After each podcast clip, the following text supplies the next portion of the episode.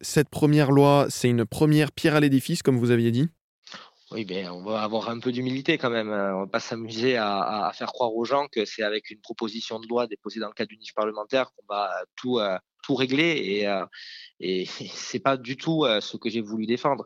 C'est une pierre, c'est une pierre à un édifice qui doit être porté par euh, beaucoup plus de monde que moi-même, seul, parce que seul, on va jamais vraiment bien loin. D'abord, ben, il y a eu une quasi unanimité à l'Assemblée nationale, je m'en réjouis, mais il faut également que le gouvernement qui m'a accompagné euh, euh, soit euh, sur le coup, si je puis me permettre l'expression, mais également qui est au niveau international, au niveau européen, au niveau communautaire, une envie de travailler ensemble pour faire en sorte que ce ne soit pas que la loi française seule hein, qui agisse sur cela. Donc aujourd'hui, on est sur une première pierre, humble mais déterminée pour protéger, pour permettre à notre jeunesse d'être mieux, je dirais, mieux protégé, mieux, euh, défendu euh, dans euh, ces parcours parfois chaotiques que les réseaux sociaux peuvent, peuvent engendrer. Alors, à l'échelle européenne également, vous l'avez mentionné, est-ce que vous avez eu un certain soutien, un accompagnement concernant des lois comme les lois sur le RGPD L'Union européenne, bien, ça représente aussi une certaine puissance concernant l'importance du numérique dans nos vies.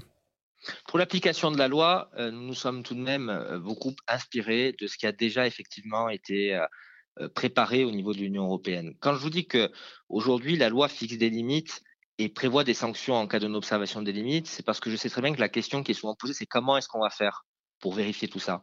Mais je vous dirais que c'est pas aux législateurs de le dire. D'ailleurs, c'est ce que je prévois dans le texte. Dans le texte, je prévois que on soumette la technicité un décret publié en Conseil d'État avec l'ARCOM comme garant, parce que l'ARCOM, c'est lui qui contrôle tout ça, c'est lui qui euh, lance les poursuites aussi euh, lorsqu'il euh, y a des non-observations des, bons usages, mais également pour protéger les données personnelles, c'est que la CNIL, Commission nationale d'informatique et liberté, soit également dans la boucle pour pas qu'il y ait d'excès, notamment eu égard aux données personnelles, puisque la CNIL, elle est une autorité indépendante tout comme l'ARCOM, mais elles répondent euh, au niveau légal, puisqu'elles elles assurent euh, le respect de la légalité et, des législations euh, en matière de, protection de données personnelles. Concernant ces personnes qui, comme vous dites, qui disent que ce n'est applicable, qu'est-ce que vous leur répondez? Ben, Je leur réponds qu'aux États-Unis, en ce moment, il y a également des volontés de faire exactement la même chose que moi. Je vous dirais que c'est des lois similaires. Hein. J'ai lu dans le New York Times que dans l'État de l'Utah. Euh, on est en train d'adopter euh, des, dispositifs qui sont similaires à celui de la loi que j'ai défendu. Je vous dirais que c'est un combat qui est mondial et que, à mon avis, si on se donne un petit peu les moyens, si on a envie de défendre nos jeunes, on va les trouver, hein, les possibilités pour rendre applicables ces législations. À un moment, le progrès ne doit pas se faire dans un seul sens, celui loi de la jungle. Le, le, progrès, il doit aussi se faire sur la protection des gens qui sont les plus fragiles et nos jeunes en font partie tout le confinement, toute la période de confinement, ça a été une période difficile d'enfermement, de confinement.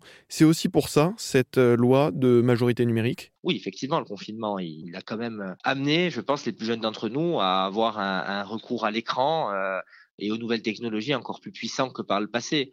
Mais je crois bien que le confinement a peut-être été un vecteur d'accélération, mais qu'on était déjà dans cette trajectoire que depuis, euh, je dirais, euh, l'avènement de ces réseaux sociaux, c'est-à-dire un peu moins de 20 ans, hein, euh, vous avez des comportements qui sont modifiés. Le rapport à l'autre, le rapport à soi-même, il est modifié par rapport aux réseaux sociaux. Je dirais que c'est comme par rapport à l'information, les chaînes d'information ont changé la donne. Hein. toute la journée en continu, vous avez des images qui représentent l'information du quotidien et ça change la manière d'appréhender l'information par celui qui regarde. Eh bien, les réseaux sociaux, c'est pareil, sauf que c'est le rapport avec l'autre. C'est une autre manière de concevoir son rapport à l'autre et à soi-même. Ça fait quelques années maintenant que ça existe et je pense que euh, ça prend des proportions qu'il faut maîtriser et qu'il faut réguler. Le député Laurent Marcangeli qui nous parlait de la loi qu'il a fait voter en mars dernier sur la majorité numérique.